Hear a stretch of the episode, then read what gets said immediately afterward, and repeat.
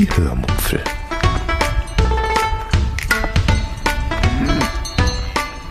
Aus dem Tagebuch einer Allgäuerin.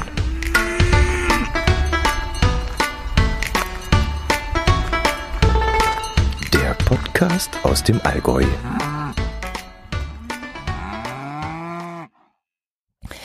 Hallo und herzlich willkommen zur 370. Episode der Hörmupfel. Heute erzähle ich euch von einem verschobenen zweiten Impftermin, von meinen Reisedokumenten und von stinkenden Patienten. Viel Spaß beim Hören. Ich habe euch in der 368. Episode, glaube ich, erzählt, dass ich eine Seniorin zu ihrem ersten Impftermin gefahren habe. Es wurde dort in einem Kurhaus geimpft, das durch einen mobilen Impfbus mit Impfstoff versorgt worden war.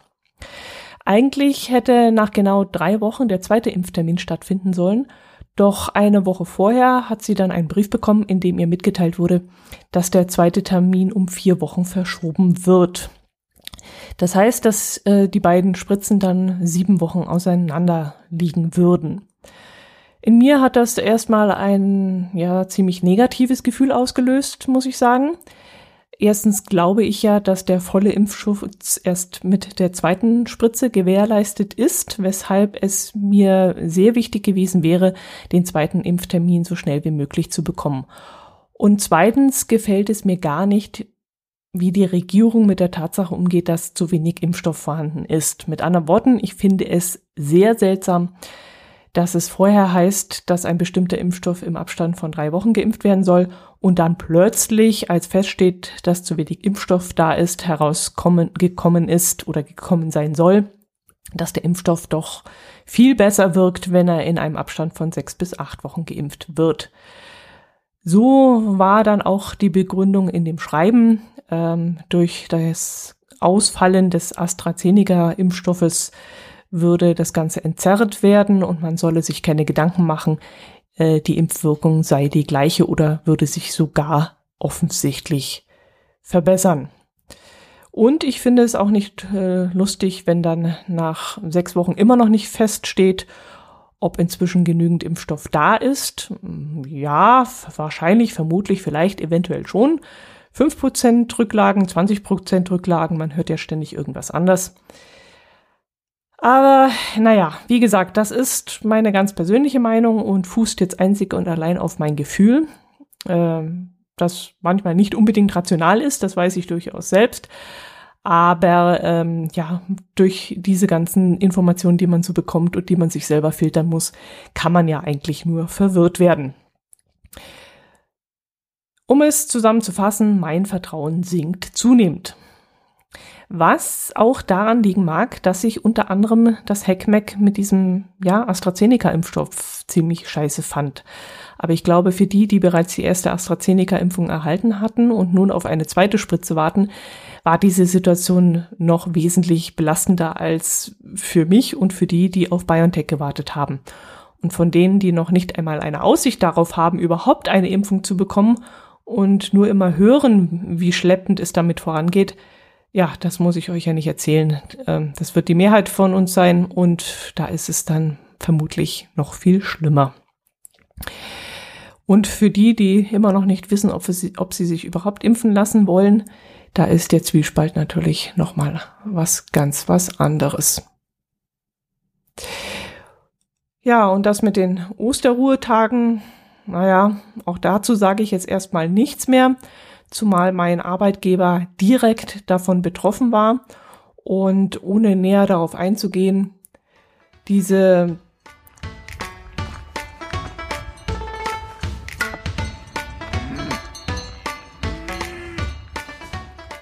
Ja, jetzt musste ich gerade unterbrechen. Ich habe nämlich gerade aus dem Fenster gesehen und habe gesehen, dass da zwei Mädels gerade die Wochenzeitung bringen und jetzt nicht wussten, wo sie die bei uns in unserem Briefkasten reinstecken können. Das ist da offensichtlich nicht deutlich zu sehen. Da müssen wir vielleicht mal irgendwas hinkleben. Ja, wo war ich? Achso, das mit den Osterruhetagen, naja, da brauche ich euch ja nichts zu erzählen. Ähm, da sage ich auch nichts mehr dazu.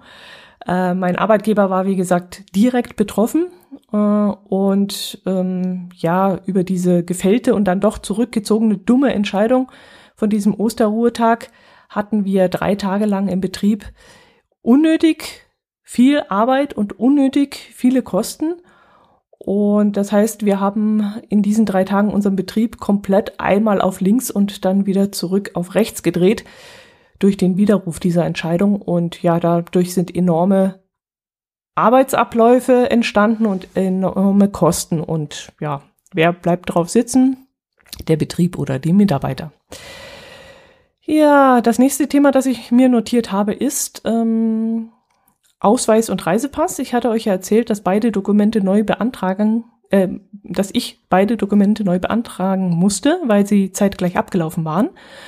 Ich wurde allerdings von den Mitarbeitern des Landratsamtes gebeten, beides noch nicht abzuholen, sondern die bayerischen äh, Ausgangsbeschränkungen und Öffnungsbedingungen abzuwarten und erst dann zu kommen, wenn sich die Lage entspannen würde. Das war ja dann zwischenzeitlich auch kurz mal der Fall. Also die Inzidenzwerte sanken kurzfristig, was dann bedeutet hat, dass ich die Gemeinde aussuchen und meine Ausweise abholen durfte. Über den Personalausweis gibt es eigentlich nicht viel Spannendes zu erzählen. Der sieht aus, wie auch der alte ausgesehen hat. Gleiche Größe, gleiche Farbe. Ich glaube auch gleiche Angaben. Also da ist nichts anders, so viel ich gesehen habe. Aber der Reisepass sieht völlig anders aus. Der alte Pass hatte einen festen Einband und ein weiches Innere und der neue Pass ist genau andersherum. Also die Klatte, die, der Einband, der ist relativ weich, also biegsam nicht so starr und so fest wie der alte. Und im Innenteil gibt es zwar auch ein paar dickere Papierblätter, so wie auch im alten, auf denen Visa-Einreisestempel irgendwelcher fernen Länder dann ihren Platz finden werden. Aber es gibt eben auch eine Seite, die aus einem sehr dicken und sehr festen plastikversiegeltem Blatt besteht. Also diese Seite ist so dick, dass ich fast sagen würde, sie ist so dick wie der wie die Karte des Personalausweises. Also fast genauso stabil. Ähnlich wie so eine, ja, große, überdimensionale Dienstnah, was ist denn das? Fünf? Kleiner als DIN A5, glaube ich. Scheckkarte. Also wirklich sehr robust. Mich hat das Ganze jedenfalls sehr irritiert, dass ich das Ding in der Hand gehalten habe, dass das, ja, außen weich, innen hart ihr neuer Reisepass ist.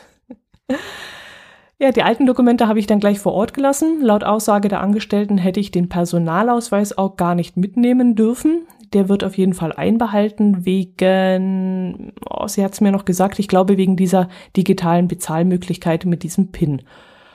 Ich hätte aber den Reisepass entwerten lassen und mitnehmen können, was ich dieses Mal aber nicht gemacht habe. Mit all meinen anderen Reisepässen habe ich das immer gemacht. Dann wurde dann so eine Ecke abgeschnitten und man konnte ihn dann mitnehmen. Aber mal ganz ehrlich, schaut man sich das Ding jemals wieder an? Nee, ich glaube nicht. Klar ist man ein bisschen stolz, wenn da ein Stempel von Dubai drin ist oder von Ägypten oder Amerika oder was weiß ich von Russland. Aber guckt man sich das jemals wieder an? Also ich mache das nicht. Das ist nee, eigentlich Quatsch. Und ich weiß auch nicht, wie das ist, wenn ich in Amerika mit dem russischen Stempel einwandere oder äh, nicht einwandere, einreise oder äh, keine Ahnung in, in, in Dubai mit dem amerikanischen oder so. Ich weiß es nicht. Also von dem her ist es vielleicht ganz gut. Ach nee, Quatsch, ich hätte den ja gar nicht mehr. Also von dem her, nee, Quatsch. Was, was, was soll das? Das ist alles Ballast. Also pff, ich nehme das Ding nie wieder in der Hand und was bringt einem das und überhaupt. Also weg damit. Das Leben ist so zugemüllt, da braucht man so einen Quatsch nicht auch noch. Ja, wie komme ich denn jetzt drauf, dass ich mit den Dingern noch weiter einreise? Also wenn der entwertet ist, ist er entwertet, dann brauche ich ihn ja gar nicht mehr. Also völliger Nonsens. Ja, äh, das war's eigentlich wieder. Ein bisschen wenig zu erzählen. Okay, ich könnte euch jetzt wieder einmal von einem Film erzählen, aber das langweilt euch vermutlich alles ziemlich, äh, dass ich da von einem bestimmten Streamingdienstvertrag erzähle oder wie gesagt von einem Film aus einem bestimmten Streamingdienst, den ihr wahrscheinlich gar nicht habt. Ähm, ja, aber obwohl die Geschichte ist eigentlich ganz nett. Die könnte ich euch eigentlich mal ganz ohne Zusammenhang mal erzählen. Ähm, okay, das ist jetzt vielleicht ein bisschen fies, aber ich probiere es einfach. Also in der Serie, die ich gesehen habe, geht es um einen englischen Chirurgen. Nehmt die Geschichte jetzt einfach mal zum Einschlafen. Ist eigentlich ganz belanglos und ihr müsst den Film auch nicht gesehen haben, aber Zum so, zum Einnicken abends im Bett ist das vielleicht ganz gut, wenn ich euch das erzähle. Gut, es geht also um einen englischen, englischen Chirurgen, der seine Stelle an einem sehr angesehenen Klinikum in London aufgegeben hat, weil er nach einer bestimmten Operation plötzlich kein Blut mehr sehen konnte. Und das ist verständlicherweise ziemlich doof, wenn man Chirurg ist. Also ist er aufs Land gezogen und hat da eine Landarztpraxis übernommen. Die Menschen dort auf diesem englischen Dorf da in dieser Provinz sind alle sehr, sagen wir mal, speziell. Also der ganze Menschenschlag dort ist sehr speziell, richtig dörflich. Und er kommt, wie gesagt, aus der Metropole, aus London, aus einer angesehenen Klinik und das ist schon mal ein Reibungspunkt. Das Ganze ist dann so mit so einem typischen englischen Humor ausgestattet. Ich schwanke da immer ein bisschen hin und her. Also englischer Humor ist eigentlich nicht unbedingt meins. Ich brauche da immer ein bisschen, bis ich damit warm werde. Aber wenn ich dann an einem Film dranbleibe, dauert es eigentlich nie sehr lange, bis ich mich daran gewöhnt habe und dann wirklich, ja, das Ganze richtig gut finde. Französischer Humor, das ist eine ganz andere Sache, das mag ich gar nicht. Also französische Synchronisation mag ich schon nicht, aber französischen Humor erst recht nicht. Äh, weshalb ich dann auch fast nie französische Filme anschaue. Jedenfalls nicht, wenn es sich vermeiden lässt. Den einzigen französischen Film, den ich richtig gut finde, ist ähm, der mit dem Rollstuhlfahrer, äh, ziemlich beste Freunde. Aber ich glaube, den mag vermutlich sowieso jeder. Also wer den mal angeschaut hat, der, der kann diesen Film nur lieben. Ja, aber zurück zum englischen Film. Dieser englische Arzt, der hat nicht nur eine Blutphobie, sondern ist auch leicht autistisch veranlagt. Das heißt, er ist nicht sonderlich empathisch, weshalb er definitiv in einem Operationssaal besser aufgehoben gewesen wäre als in einer Landarztpraxis. In einer der Episoden kommt dann ein alter Mann in seine Praxis, der so dermaßen stinkt, dass er fast, dass es fast nicht auszuhalten ist. Die müssen dann vor Ort jedes Mal, wenn der Mann kommt, sämtliche Fenster der Praxis aufreißen, weil der Typ unerträglich stinkt. Er weiß das auch und traut sich dann auch nicht äh, zu kommen, in die Praxis zu kommen, wenn ganz viele Menschen da sind, sondern kommt immer ganz in der Früh, damit er die anderen Leute nicht belästigt. Er traut sich dann auch nicht den Mund aufzumachen, als der Arzt einmal in den Rachen reinschauen möchte, um der Sache dann auf den Grund gehen zu können. Der Patient erzählt dann so nebenbei, dass er seine Kette vor kurzem verloren hat und seitdem geht es mit ihm bergab, weil er seine Kette so sehr vermisst. Und der Arzt denkt dann, der alte Mann würde von seiner Frau sprechen und äh, spricht ihm dann auch sein Beileid aus. Aber da korrigiert der alte Mann den Arzt und meint, dass Käthe nicht seine Frau sei, sondern seine geliebte Blaumeise oder sowas ähnliches. Jedenfalls irgend so ein Wildvogel, den er aufgezogen hat und der ihm jetzt davongeflogen ist. Was ihn wohl laut eigenen Angaben wahnsinnig traurig macht. Der leicht autistische Art, Arzt kann dann auch mit dieser Art von Trauer nicht unbedingt umgehen und kann auch keine Rücksicht darauf nehmen. Äh, er konzentriert sich dann darauf, den Auslöser des Gestanks zu finden. Also macht er dann verschiedene Untersuchungen und bittet den Patienten dann auch mehrmals wiederzukommen. Der alte Mann kommt dann auch mehrmals in die Praxis und jedes Mal müssen der Arzt und seine Arzthelferin die Fenster bis zum Anschlag aufreißen. Sie haben dann auch einen Sozialdienst organisiert, der den alten Mann dann mal von oben bis unten durchwäscht und äh, auch pedikürt und manikürt, was dem alten Mann dann auch recht gut gefällt. Aber alles nützt nichts. Der Patient stinkt immer noch zum Himmel. Als der Mann dann wieder einmal in der Praxis einen Termin hat, besorgt die Arzthelferin dann ein ganzes Sammelsurium an Duftkerzen und verteilt diese in den Räumen. Damit übertüncht sie dann diesen bestialischen Gestank ein wenig. Und als der Patient dann gehen will und schon fast an der Tür ist, bläst sie die Duftkerzen aus und atmet dann erleichtert auf. Doch plötzlich fällt dem Arzt dann noch etwas ein und er ruft den Patienten dann zurück und ganz panisch will die Arzthelferin dann die Kerzen wieder anzünden. Aber ihr Feuerzeug funktioniert da nicht und sie kriegt diese verdammte Duftkerzen nicht angezündet. Und daraufhin bietet der stinkende Patient dann äh, an, ihr sein Feuerzeug zu geben. Er hätte da immer genügend davon dabei, in seiner riesigen Tasche, die er da immer so krampfhaft festhält. Und die er da immer mit sich rumträgt. Und als er die Tasche dann öffnet, kommt da ein widerlicher Gestank raus, der beinahe alle in dem Raum umhaut. Der Arzt bittet dann den Patienten mal in die Tasche schauen zu dürfen und als er dann den Inhalt auf den Tisch leert, fällt da Käthe die Blaumeise aus der Tasche. Völlig mit weißen Maden übersät und faulend und stinkend. Pfui, Deibel, widerlich, eklig. Ich habe das abends als letzten Teil so kurz vor dem Schlafengehen angeschaut. Und es ist wirklich ein Wunder, dass ich danach noch ruhig schlafen konnte. Also mir streckt hier gerade die Haare in die Höhe und ich grusel mich hier gerade und bäh, für Deibel, eklig. Also das war so widerlich. Aber ich habe losgeschrien und loslachen müssen in dem Moment. Also es war der Hammer. Ach ja, das war die Geschichte. Leider gibt es von dieser Serie nur zwei von, ich glaube, vielleicht neun Staffeln kostenfrei zu sehen. Die dritte Staffel, das habe ich schon mal angeschaut, äh, kostet, glaube ich, circa sieben Euro, sechs Euro, schlag mich dort irgendwas in SD-Auflösung. Aber ich glaube, dazu bin ich dann doch zu geizig, um mir die anderen sieben Staffeln zu kaufen.